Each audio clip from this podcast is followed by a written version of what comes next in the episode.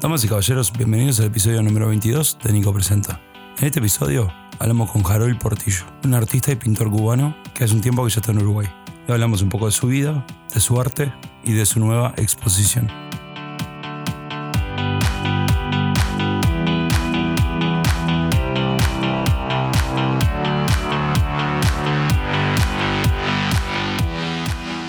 Bueno, Harold, contanos un poco de vos. ¿Quién sos? ¿Qué es lo que haces? Eh, bueno, ya habían escuchado mi nombre antes, anteriormente. Eh, me llamo Jairo Joseph Portillo Álvarez. ¿Quién soy? Una pregunta un poco...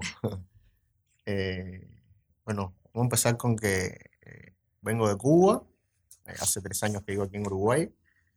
Vengo de una familia humilde. siempre ponen eso en los libros de lectura. Por lo menos en mi país siempre lo ponían. Este, y nada, vengo de ahí, de una familia que siempre me ayudó, siempre para mí tuvieron como una visión, siempre, siempre me gustó el arte y siempre estuvieron fomentando eso, ¿no? Y me llevaban a clases de música, clases de, de dibujo, clases de todo, este, deporte, de todo hice. Hasta que eh, un buen día, recuerdo que estaba en una escuela de deporte, practicaba taekwondo, siempre estaba dibujando en, la, en, la, en las clases, siempre estaba dibujando los cuadernos. Siempre todos me mandaban a dibujarle algo para la novia, para esto, para lo otro. Siempre estaba dibujando. Me estaba volviendo bruto. Ya no entendía ni a las clases ni nada. En la escuela de deporte es como que, no sé, no sé si todos los deportistas son, pero en la que yo estaba casi todos eran medio brutos. Y me estaba igual, estaba parecía otro bruto más. Entonces, eh, un buen día voy a casa un amigo mío que se llama Norlis, que para mí, este, estudiamos juntos incluso en la primaria, desde de chiquito hasta grande eh, era un genio en aquel tiempo. O sea, con muy poca edad dibujaba muy, muy, muy bien. Y vi los dibujos que él hacía y dije, esto es lo que quiero hacer yo. Siempre me gustó dibujar, pero nunca había dicho, esto es lo que yo quiero hacer. Y tengo idea que desde ahí, o sea, tendría 12, 13 años, le dije a mi mamá que quería dejar la escuela de deporte, quería hacerme pintor, que no quería estar más ahí.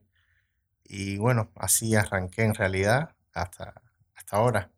Eh, pinto, mi abuela siempre fue la que me compró los libros, o sea, toda la familia, ¿no? Pero me compró los libros, materiales, todo eh, que la quiero y la amo, la extraño mucho. Eh, y así, así me hice. Después ingresé a una escuela donde estudiamos, eran más de mil alumnos, estaban reunidos en especialidades. Había teatro, música, danza y artes plásticas. Este, yo terminé lo que le hice en el liceo. Allá no hay eso de orientación, orientación artística, no, allá no hay eso. Pero si hay diferentes escuelas en las que tú haces una prueba de ingreso y puedes entrar, de acuerdo a la, a la que uno le gusta, uno entra. Entonces yo pintaba allá, quería ser pintor y casualmente abrieron esa escuela, que son la Escuela de Instructores de Arte, que fue un programa de, de Fidel que había abierto, que había dicho que en 10 años Cuba tenía que ser el, el país más, más culto del mundo. Entonces se abrieron una serie de escuelas en las que, era esta, se abrieron en todo el país, en todas las provincias del país. Y yo, por suerte, Ahora digo, por suerte, porque pensé un tiempo que era que, que, no, que tenía que haber entrado a otra. Pero por suerte entré a esa escuela, una prueba de ingreso que, que hicimos, donde nos reunieron a muchos a dibujar y hacer cosas, y quedé, quedé dentro de los elegidos, vamos a decir así. Y ahí empezó, vamos a decir así, lo que se le llama mi carrera artística, por decir algo, eh, desde ponerle desde los 13, después entré en esa escuela que conté y después me gradué Terminé después como profesor de la escuela, tuve dos años profesor de la escuela y mm, después pasé a dar clases en escuelas de niños, para niños, hasta que me decidí a ser artista independiente, o sea, que terminé con mi servicio social, porque eso es como, o sea, tú terminas la escuela cuatro o cinco años y después tienes que hacer un servicio social como devolución a esos estudios que tú hiciste. Entonces, eh, yo hice esos cinco años dando clases y después sí me, me dediqué a, no sé, a hacer exposiciones, a pintar para el turismo también pintaba, o sea, ese era mi sustento económico en Cuba. Lo que hacía era, no sé, no le voy a decir artesanía porque me gustaba lo que hacía, ¿no? Pero en Cuba va mucho el turista y a buscar la fotito de Che, a buscar la negra con el tabaco, o sea, y yo hacía eso, los, los carros americanos.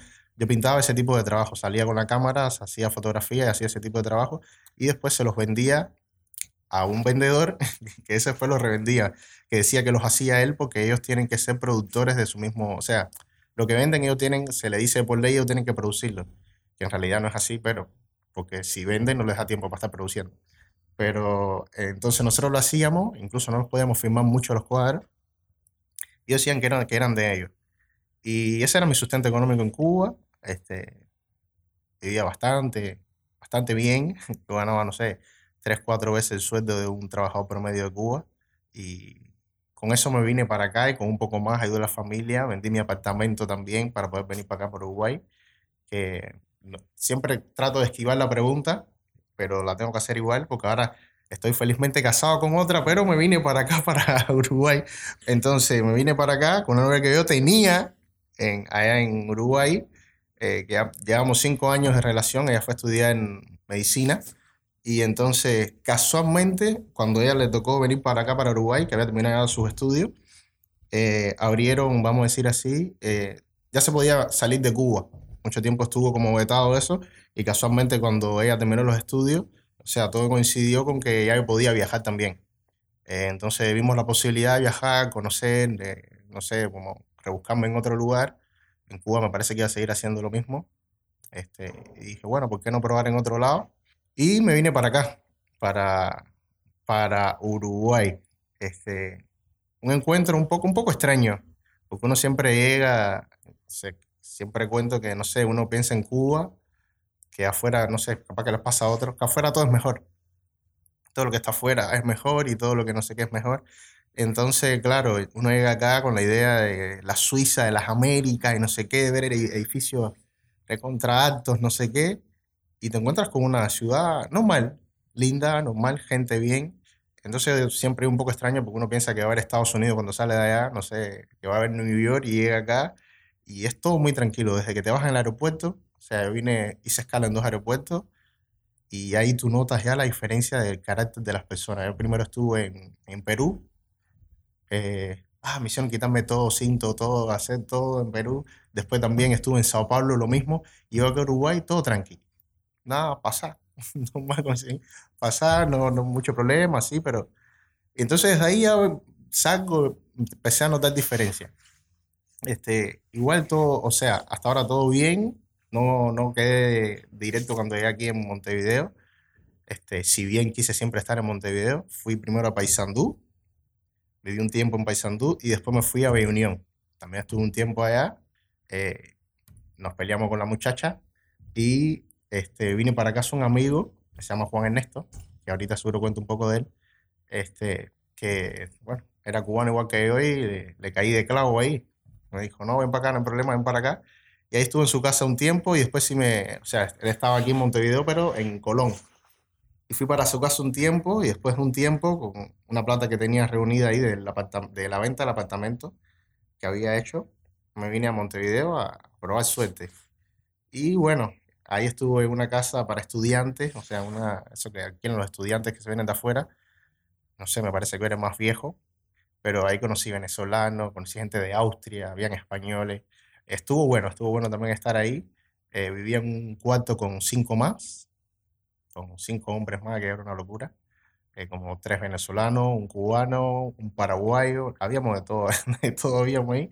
que nos hicimos re amigos y bueno, ahí ya había hecho eh, algunos movimientos para hacer algunas exposiciones. Hice una exposición en un restaurante y había también hecho una exposición en Paysandú cuando había estado y no sé, por aquí ando ahora. No sé si eso soy, yo no, no eso de quién soy está un poco extraño, pero eh, siempre me quedo con que para mí la gente hacia uno, o sea, no uno hacia la gente. Y acá siempre me he encontrado con amigos, siempre me han tratado de dar la mano. Y eso es lo que soy, me parece que soy, no sé, una persona en la que siempre busco eh, las relaciones, siempre busco las relaciones o sea, lo practico y a la vez también me sale inconsciente, porque sé también, por ejemplo, que lo que tú das, lo que tú recibes. Entonces, si a una persona eh, le das poco, poco vas a recibir, eh, a no ser que sea muy mal agradecida. Pero eso soy, soy una persona bastante sociable, más allá del artista o lo que el nombre le puedan poner. Y nada, eh, con deseos también de, de, triunfo, si se le puede llamar triunfo, o sea, a nivel profesional, este, de seguir haciendo exposiciones, de seguir trabajando, seguir con mis proyectos. ¿Y desde que empezaste a pintar en Cuba, eh, cambió tu, estilo? O sea, ahora que estás en Uruguay. Eh, sí, eh, desde Cuba fue cambiando. Yo salí de la escuela, yo era muy académico. Desde el punto de vista en la escuela también te dan la, la formación, vamos a decir, de la, de la parte artística de Cuba es muy rusa. este, a mí igual me gusta mucho, es muy académica. Entonces, primero, yo salí pintando muy académico de la escuela.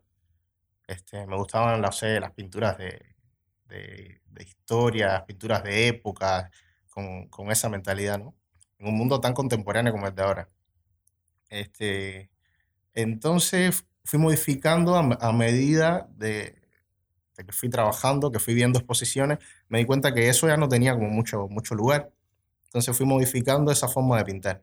Este, el otro motor era el que hablaba ahorita, que era el comercial. O sea, para sobrevivir, yo no sobrevivía con el trabajo que me gustaba hacer.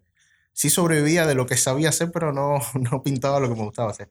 Entonces, de su, vamos a decir, de sobrevivir era eso que hablaba ahorita, que eran las maquinitas, las negritas con tabaco, el che, esas cosas que, que pintaba. Al llegar acá a Uruguay, yo me había traído bastante obra, incluso había mandado mucha obra, me di cuenta que había regalado mucho cuadro cuando llegué acá, porque la familia de la muchacha que era mi novia tenía mucho cuadro mío. Había, alrededor de 10 cuadros míos acá, quizá un poco más. Más lo que me traje, no sé, tenía, tenía una banda de cuadros. Entonces, gustaba mucho, o sea, gustaba mucho por la técnica, cómo se veían, pero a la hora de la venta, o sea, a la hora de la venta de los cuadros, era muy difícil, porque es muy difícil que las personas cuelguen retratos que no son suyos en su propia casa. Entonces había muchos retratos de zonas rurales en Cuba, más bien, más bien todo, siempre hizo una obra muy social. Entonces gustaba, pero era muy difícil que la gente lo colgara, lo colgara en, en sus paredes. Eso es a la hora de la venta. Este, y sí, Uruguay me modificó eh, un poco, eh, no la visión que tengo sobre lo que quiero pintar, sino sí lo que, lo que se vende, ¿no? Yo antes decía, ahora voy a pintar esto porque es lo que quiero y no tiene que enfocarse a lo que quiere y no sé qué, pero hay un poquitico de las dos cosas. Hay que enfocarse en lo que uno quiere y también como que hay que darle una vuelta ahí para también vender un poco mientras que uno hace lo que le gusta. Entonces me modificó un poco porque llegaba a la galería, vine a mi trabajo, me decía, sí, excelente tu trabajo, pero nadie quiere gente llorando ni gente triste. La gente no compra eso. Es más, explícitamente me decían, los ricos no compran esto. ¿no? Entre otras cosas que para mí no ven no el tema. Pero, o sea, me modificó, al principio estuvo como un poco mal con eso ahí, como bravo y que sí, yo sí voy a poder. Y después cedí un poco y empecé a hacer como una pintura un poquitito más, vamos a decir así, yo siempre le digo, más, más comercial, por ponerle nombre, más contemporánea. Ahora, mucho de lo contemporáneo, yo digo, me atrevo a decir, de que mucho de lo contemporáneo es muy comercial. Entonces, sí me modificó, me modificó llegar a Uruguay, incluso creo que para bien porque también tuve que ver, buscar otra parte creativa mía que no tenía, como inventar cosas, buscar otras ideas, buscar dentro de lo que me, de lo que me gustaba y darle una vuelta para poderlo vender. Y en esa búsqueda eh, aparecieron cosas, otras todavía están en, en proceso. Y sí, sí, me modificó Uruguay, que para mí para bien igual, ¿no? Me modificó la pintura o los temas, por lo menos esas cosas me las modificó un poco. ¿Y podría decir que tenés tu estilo, tu propio estilo? O sea... No sé qué es eso del estilo propio. Este, me recuerdo cuando estaba en la escuela que podían haber, no sé, en la escuela en plástica éramos ponerle 300 alumnos. Y de los 300 la gente sabía cuál yo había pintado. Y yo sabía cuál había pintado el otro y este, si eso es estilo propio o no, no sé. Ahora, por ejemplo, hay pintores em, que tú ves una obra de ellos, yo los respeto mucho, ves una obra de ellos acá en Italia, en cualquier lugar, y tú dices, este es fulano, no sé si Eso es respetable, ¿no? De que la gente vea algo tuyo en cualquier lugar y sepa, esto es de fulano. Este, también está el sello en el cine, está en el sello, se da en una pila de lugares, de una película y saber de quién es. Pero a mí lo que me pasa con eso es que como mismo te ayuda a eso, para mí también te frena a una, a una determinada figuración, no sé, en la pintura, o a un determinado tema. Y yo siempre fui muy libre en el, en el aspecto de que yo pintaba lo que me gustaba. O sea, ahora se pinta mucho en serie, incluso las galerías te obligan mucho también a pintar en serie. Es mejor para la venta, es mejor a la hora de exponer, es mejor para muchas cosas uno pinte en serie los cuadros. Personalmente, eh, no lo busco. En realidad, la verdad, ni me interesa. O sea, no, no me interesa que alguien vea algo y diga, esto es un Hyrule. No, yo simplemente veo, yo tengo imágenes, tengo proyectos, los llevo a cabo eh, de la mejor manera que yo pienso que la gente lo pueda entender o que yo pienso que, que me gusten. Y si tienen un sello o no, un Jairo, lo, la verdad no, no me interesa. Ya, ya te digo, no, no lo busco. No busco una determinada figuración o un determinado trazo, un determinado tema que la gente vea que yo soy el, el que lo hace. No busco esa identificación. Simplemente yo tengo imágenes, la hago como, no sé, un proceso de, busco las que me gustan y, y, la, y las pinto. Incluso en la, en la serie, cuando ahora me pidieron alguna serie para, para, para una exposición, este, sí busco un tema, lo escojo, todo, pero no, no busco un sello para que la gente me identifique de alguna manera. Soy como muy, mucho más libre en ese, en, en, en ese tema. Ah, porque viendo, porque viendo, me parece que determinada figuración o determinado, o determinado tema te, te encasilla un poco también, si bien, no sé, hay quien lo busca, lo persigue, le gusta, también te encasilla en una forma de pintar, en un tema o en una determinada figuración que a mí la verdad no me interesa yo soy más libre, ya te digo. si quiero pintar abstracto, pinto, que hago muy poco. La gente piensa que no hago, pero hago muy poco. Eh, en la escuela principalmente así, ahora casi no hago. este, eh, normalmente yo soy figurativo, pero sí, me, me gustan todas las tendencias, respeto mucho todas las tendencias. También hay mucho mediocre por ahí. Este, cada cual tiene su criterio, ¿no? Pero también me parece que hay, hay cosas que como siempre lo defiendo y lo voy a defender hasta la muerte, que hay que aprender a, a, formar para después de formar. Entonces, tampoco ando con, con eso. La gente me dice, ve mis trabajos me dice, ay, pero tú eres muy, muy académico. Y yo, bueno, sí. Creo que en una entrevista dije, sí, capaz que me escondo detrás de la técnica para mostrar lo que, lo que sé hacer o no.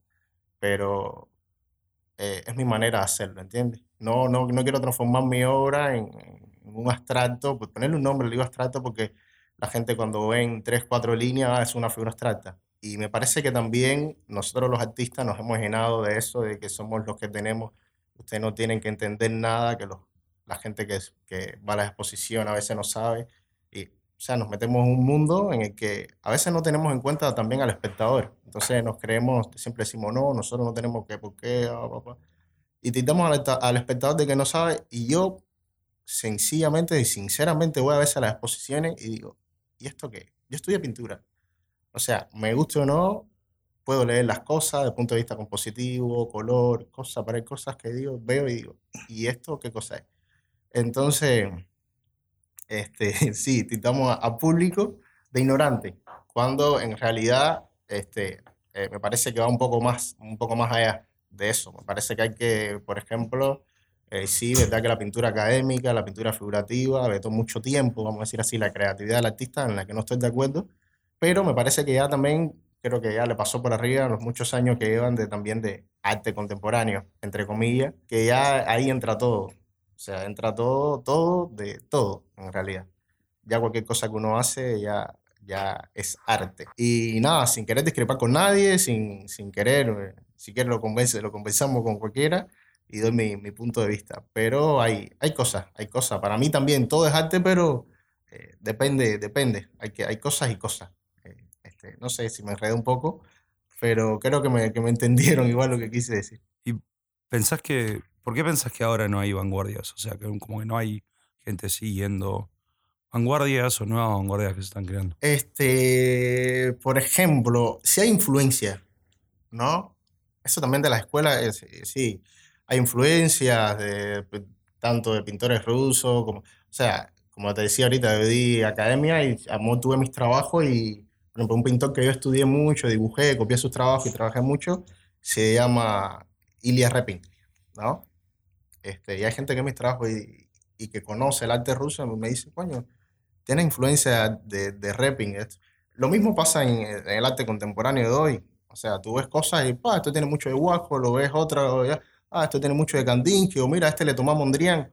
O sea, sí puede, se pueden, este, se pueden ver escuelas cuando tú miras el trabajo de alguien, ¿no? Se pueden como, no escuelas, sino para mí estilo de, de cómo abordar una obra. Porque indiscutiblemente uno mira, por lo, menos, por lo menos, no sé, yo miro mucho, mucho trabajo, que al final a, veces es bueno, o sea, yo siempre digo que aprendí mucho mirando, incluso copiando, pero también a veces uno tiene que confiar más en uno. A veces terminas perdiendo mucho tiempo viendo y, y sin hacer. O sea, mirando, mirando, ay, esto, esto ya lo hicieron y esto no. Como la búsqueda. Por eso decía que ya no me interesa. La búsqueda esa de hacer algo nuevo, cuando en realidad tú tienes que hacer lo, lo que tú quieres, lo que tú crees orgánico, lo que tú crees que en realidad vas a transportar aquí. Entonces, sí se pueden, se pueden rastrear, yo se pueden rastrear, este, como decir, eh, escuelas, sí, escuela, como ves cosas acá de alguien y dice, ah, esto tiene Torres García, esto tiene Figari. Sí, se pueden rastrear, porque no está mal, o sea, no, no, es, no es a criticar el arte contemporáneo, es a criticar el abstracto, estoy totalmente de acuerdo, incluso me gusta, tengo este amigo que ahorita hablaba, Juan Ernesto, siempre estamos discutiendo lo mismo. Este, que dice que yo lo odio, yo no, no, yo no, yo no, yo no lo odio, lo que, lo que pasa que lo mismo que en la, en la academia hay, hay cosas y cosas, hay cosas buenas según mi criterio, o sea, según mi criterio, o sea, ahí me defiendo con eso, no es que, no es que yo tenga la verdad, según mi criterio, y hay cosas que realmente no, para mí no, no, no, no funcionan. Y, pero sí, en el arte contemporáneo se puede, se puede rastrear, se pueden rastrear escuelas. Más allá de la locura que hay, se puede rastrear. Bueno, nada, pienso yo que por esto mismo de la ciencia, todo el adelanto que hay, la gente siempre ha estado como buscando romper con todo, ¿no? Como lo fue el impresionismo en su tiempo, como lo fue, o sea, ¿no? Lo mismo pasa ahora con, con todo. O sea, yo en Cuba me acuerdo que una vez estaba mirando un programa y había, no recuerdo qué músico, pero me reí tanto ese día porque él, decía algo muy real, ¿no? Decía, ahora los músicos se sientan y dicen que le preguntan qué está haciendo, yo música fusión, decía. Yo estoy haciendo música fusión, funcionando. No es mentira, ¿no? No es mentira que se fusionan cosas, pero desde los tiempos de los tiempos la música es fusión, o sea, eh, no es nada nuevo, ¿no? Es como que, ah, si tú estás haciendo música fusión es como algo, oh, lo último, ¿no? Música fusión, estoy fusionando el pop con el reggae y esta cosa con tal cosa. Y, y para mí, o sea, ese mismo, eso mismo pasa en el arte, ¿no? Busca, buscas nuevas formas de hacer, está buenísimo, eh, más contemporánea, romper con la figuración, romper con esto, romper con lo otro. Y eso ha dado con que se perdió un poco ya esa parte clásica, ¿no? De que ya las personas, es muy, muy difícil ver en una casa hoy por hoy, vamos a decir así, pintado, pintado un buen retrato de alguien, o un buen retrato, o una buena pintura de algo. Casi siempre ves otras cosas, o pintura tipo, vamos a decir así, tipo pop, algo diseño que me encanta también, eh, o ves cuatro líneas, o, pero es muy difícil este, ver algo clásico hoy en una, en una casa. Para mí es para eso, para mí es porque se ha puesto como top también ese, esa, esa manera, o sea, esa manera de ver eh, la pintura. Entonces, lo top es tener o un abstracto o una, no sé, cualquier tendencia más para acá. Que tener un, lo otro es viejo, lo otro ya pasó de moda, lo otro, lo otro no. Entonces, es como algo que todos seguimos, como algo que todas las casas siguen, o por lo menos algunos, cuando en realidad yo voy a las exposiciones y, y me encuentro con que a la gente le gusta también la pintura figurativa. Tú le enseñas las cosas y te dicen, wow, ay, esto sí es pintura, esto no es lo que la entonces, entonces yo digo, bueno, ¿en dónde, ¿en dónde estamos? ¿En dónde estamos? Incluso me pasa mucho que digo, no, es pintor. La gente no. Es como, este uno, este uno más, este otro más que hace cuatro líneas y ya está. Y en algún momento, si, seguimos hablando, le muestro los trabajos y, y dice, ah, pero tú eres pintor de verdad. O sea, ¿cómo que pintor de verdad? No entiendo. O sea, pintor de verdad parece que es que también ser académico, no estoy de acuerdo, ¿no?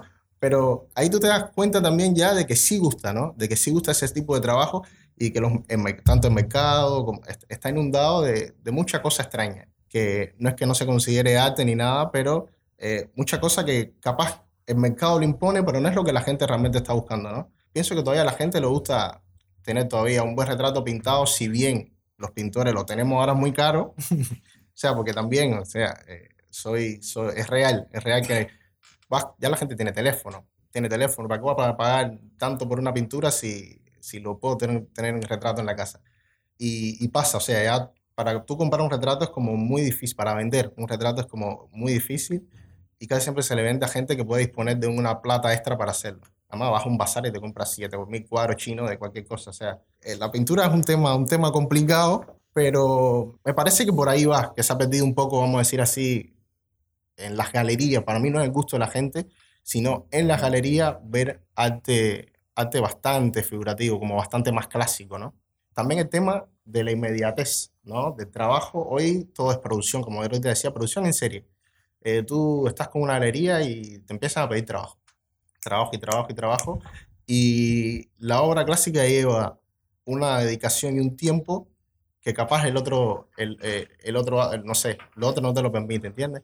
En lo que hago 10 eh, abstractos, puedo hacer, no sé, un cuadro por capa. Entonces eso también, todo, todo ahora, lo moderno, todo es la inmediatez, por eso, no sé, los teléfonos tienen una vida útil, todo tiene una vida útil y así mismo pasa con la pintura.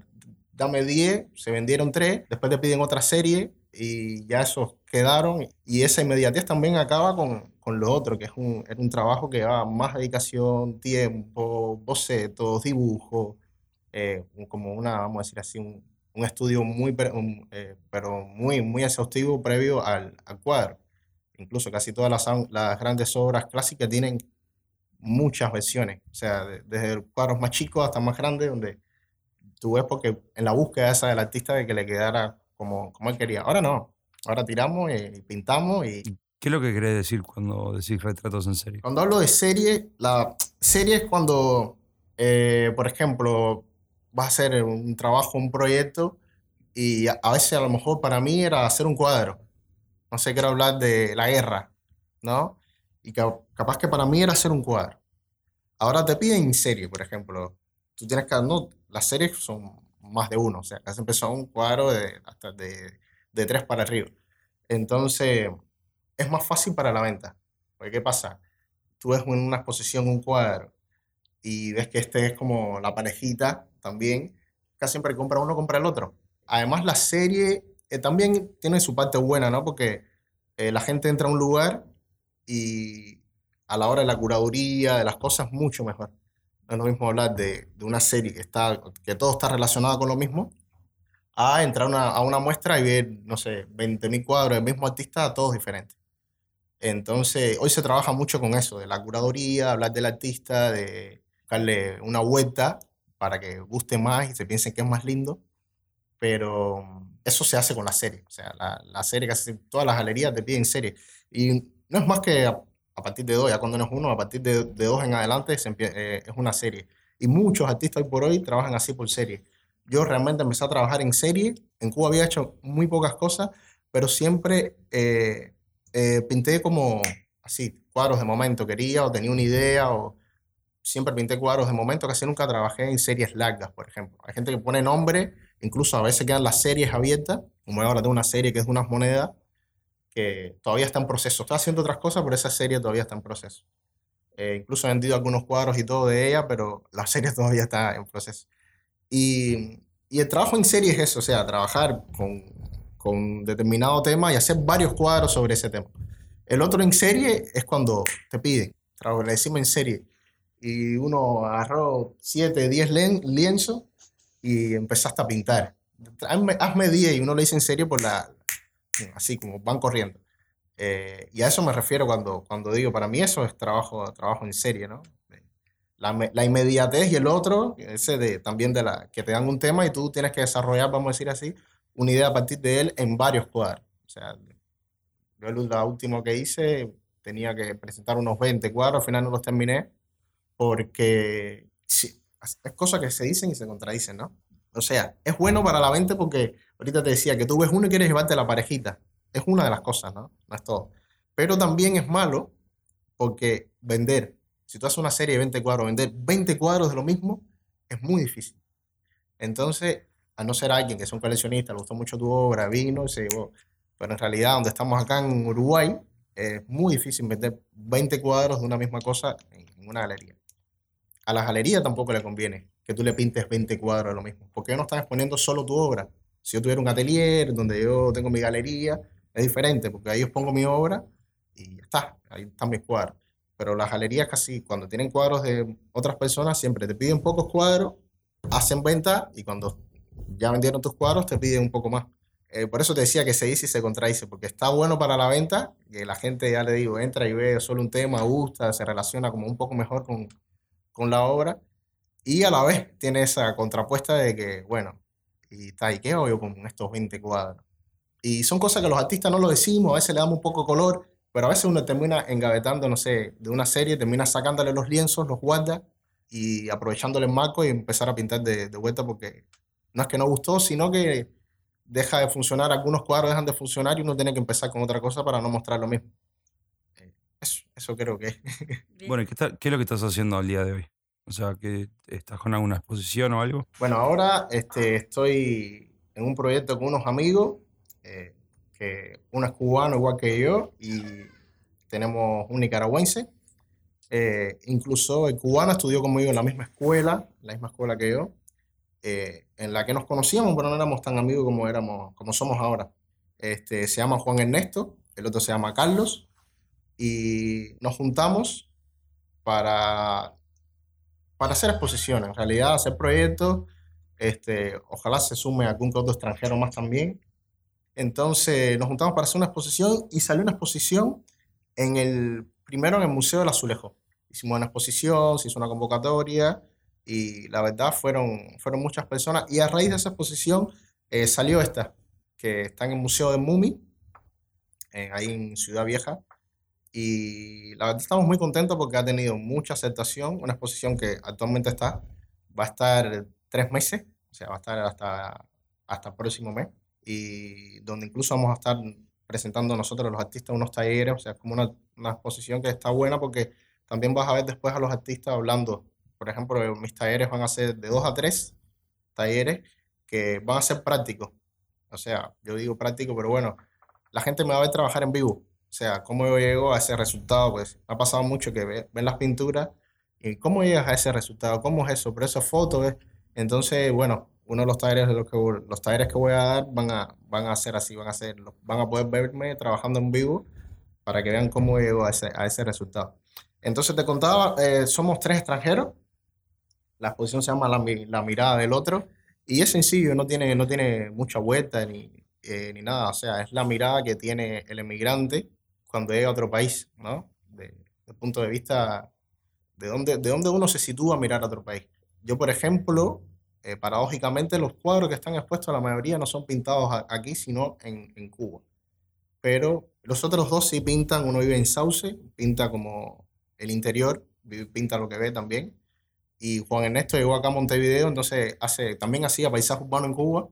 Y, y, y ¿por qué no continuarlo acá? Es decir, solo que pintando Montevideo.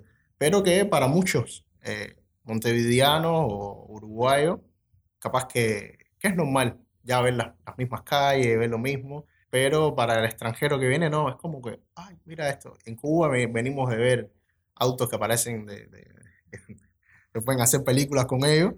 Y llegar acá, Juan Ernesto cuenta que ve tantos autos, la forma moderno, la ciudad moderna, tantos carteles, en Cuba no hay mucha propaganda, eh, hay poca propaganda y la poca que hay es bastante política. Y, claro, todo eso le chocó, llegar acá, ver todo eso y, y hace paisaje urbano. Desde el punto de vista de Carlos, decía, vive en Sauce, es un nicaragüense que estudió en los Estados Unidos, estudió en los Estados Unidos, y no va a contar toda la historia de él, ¿no? Pero bueno, ahora está acá en Uruguay, está acá en Uruguay, y también él pinta ese Montevideo olvidado, que la gente como que, el que está en la ciudad como que no viaja mucho al interior, o va, por- va, no sé, de vez en cuando, y sin embargo yo veo que casi todo el mundo en Montevideo es como otra ciudad, pero está hecha de todos los de, afuera. ¿Y vos, vos de dónde sos? Cuando ah, ah, oigo que le preguntan a otro, pues no siempre pregunto yo. Y vos, no, yo soy de 33, o sea, es como que casi todo el mundo es de, de- de- del interior. Pero bueno, entonces es eso, la mirada, la mirada, la mirada del otro, por eso decía, no tiene mucha vuelta, como no es muy difícil darse cuenta. La mirada del otro de que llega a, a este país, que yo siempre digo que es hermoso, con sus vueltas, pero es hermoso. Y mi trabajo, van a ver que son retratos bastante sociales, que, es decir, los hice en Cuba, pero te va a parecer que los viste en Ciudad Vieja, porque es casi lo mismo. Este, es como que, es como, no sé, la, por, por ejemplo, la, hay un retrato de, de que es tía mía, se llama Alicia, un retrato que es muy grande, que siempre gusta mucho, tiene un, no sé, tiene dos metros por 1,30, que está como parada en, en, en la, en la puerta. En Cuba eso es muy natural, capaz que acá no tanto, a lo mejor en Barrio Sur sí, pero que la gente se pare en la puerta de la calle a ver lo que está pasando, así de chisme nada más, sentarse. Y la gente cuando lo ve no se da cuenta si es acá Ciudad Vieja o es la... Si soy cubano se dan cuenta, ah, eso es Cuba, porque se ve que es Cuba. Pero también te lo puedes encontrar perfectamente en, eh, aquí en todo lo que es Barrio Sur, porque también hay mucho negro pintado, o sea, o afrodescendiente, lo que sea, yo soy negro, mucha honra. Entonces, Barrio Sur está muy lleno de negros, candombe, esto, lo otro. Entonces la gente lo relaciona mucho. Y creo que sí, creo que por ahí va, va la cosa. La venta de esto, todos los cuadros están a la venta, la gente piensa que no, pero todos los cuadros están, están a, a la venta. Ahora creo que todavía no he vendido ninguno de los que hay, por lo menos no me han llamado, pero sé que funciona. ¿Qué pasa? Vuelvo a lo mismo lo que decías, es muy difícil colgar un, un retrato de otra persona menos triste en tu casa, pero lo que siempre me pasa con la exposición es que gano, con, gano contactos para hacer encargo, ¿no? O sea, la gente ve mi obra y dice, hey, me gustaría hacerme un trabajo así, me gustaría eh, con este tipo de técnica o con este tipo, no sé, de factura, hacerme un retrato, que me da un retrato a mi madre. Y entonces me ven, me localizan y de ahí salen retratos, salen trabajos, salen contactos. Eh, gente que también me llama para felicitarme por el trabajo, que dónde me puede ver con el trabajo, que dónde está material. Y me parece que así es como uno va, va avanzando en este mundo, ¿no? Va, va generando, tirando lazos, ahorita decía, generando amistades y, al final uno da el traste con lo que quiere. Y nada, de eso se trata la exposición, de darnos a conocer un poco más, de la mirada de nosotros cuando llegamos a, a, acá a Uruguay y una exposición que vamos a seguir moviendo. O sea, vamos a tener que añadirle también algunos cuadros, porque si no la gente se va a aburrir de ver lo mismo. Pero es una exposición que, por un tema económico, por un tema de curaduría, por los mismos curadores para que no hagan el mismo trabajo, otro trabajo. O sea, ya uno hace como un proyecto y ese proyecto, por problemas de tiempo que nosotros debemos producir, lo vamos a presentar en varios lugares, ¿no? Como para no perder el, proyecto, no perder el tiempo, lo damos a un solo lugar y ya fue. Este, la vamos a seguir presentando y la verdad está teniendo bastante éxito. Yo les invito ahí, como decía, es ahí en el Museo de Mumi y más aún tiene otra connotación porque es el Museo de las Migraciones, nosotros somos inmigrantes y aquí estamos luchando igual y, y, acá con el uruguayo, de codo a codo. ¿Y de acá a futuro qué, qué es lo que tenés pensado hacer? Planes futuros, bueno, hay muchos planes futuros. Este, eh, ahorita acá comentaba, antes de la entrevista, me gusta mucho el cine eh, y estoy como así deseoso de estudiar otra cosa. No es que la pintura ya fue ni que las tengo toda clara en la pintura, pero siento como las ganas de seguir estudiando otra cosa que no sea pintura, e igual que, que esté relacionada, el cine está muy estrechamente relacionado con lo que es la pintura, la imagen y eso. Uno de mis planes futuros es hacer, eh, hacer la escuela de acá de Uruguay, la escuela de, de audiovisual, y este, ahora estoy haciendo, me, me había envuelto en un tiempo que estuvo muy quieto, cuando aquí a Uruguay me había envuelto en el que estaba como en otras cosas, aparte de un, y un poquitico en lo mío, ¿no? Y sin embargo, no digo que no, porque he tenido tiempo para estar en lo mío también. Pero me he envuelto que estaba haciendo otras cosas y estaba descuidando un poco lo mío. Y entonces eh, eh, me, di cuenta que lo que necesitaba era empezar a generar nuevos proyectos a futuro, como estamos hablando ahora, y no tanto el ahora, el ahora, el ahora, sino eso, estudiar otras cosas para oxigenarme, sentirme en eso de nuevo, en que no sé nada, que tengo que prepararme, que tengo que tomar un libro, que tengo que leer, porque me estaba quedando ya como así achantado, pinto un cuadro, pinto dos, pinto tres, y como que este, ya, como que me estaba sintiendo aburrido, no de pintar, pero sí de estar ahí en la misma, en la misma. Y entonces los planes futuros, ya te digo, son, uno es eso, me gusta mucho la animación, por eso quiero hacer cine, para hacer también, me gusta mucho el dibujo de animación. Y después que haga cine, quiero ver si, si me pongo a, o sea, me voy por ahí por la rama del, del cine, del cine de animación, que para eso estoy haciendo unos cursos de historieta, de cómic, caricatura, eh, que me sirve para hacer storyboard y esas cosas. Y por lo pronto es eso, por lo pronto es eso. Otros planes que también son más personales, ese tipo, otro, otro, en otro, ese es otro rubro. Pero ahora por lo pronto es seguir haciendo exposiciones, seguir trabajando, pintar mucho más, dibujar mucho más. Y nada, vender, vender mucho, hace falta también. Yo no, sí, sí, no, no me escondo. Vender mucho y eso. Y seguir trabajando. Bueno, muchas gracias.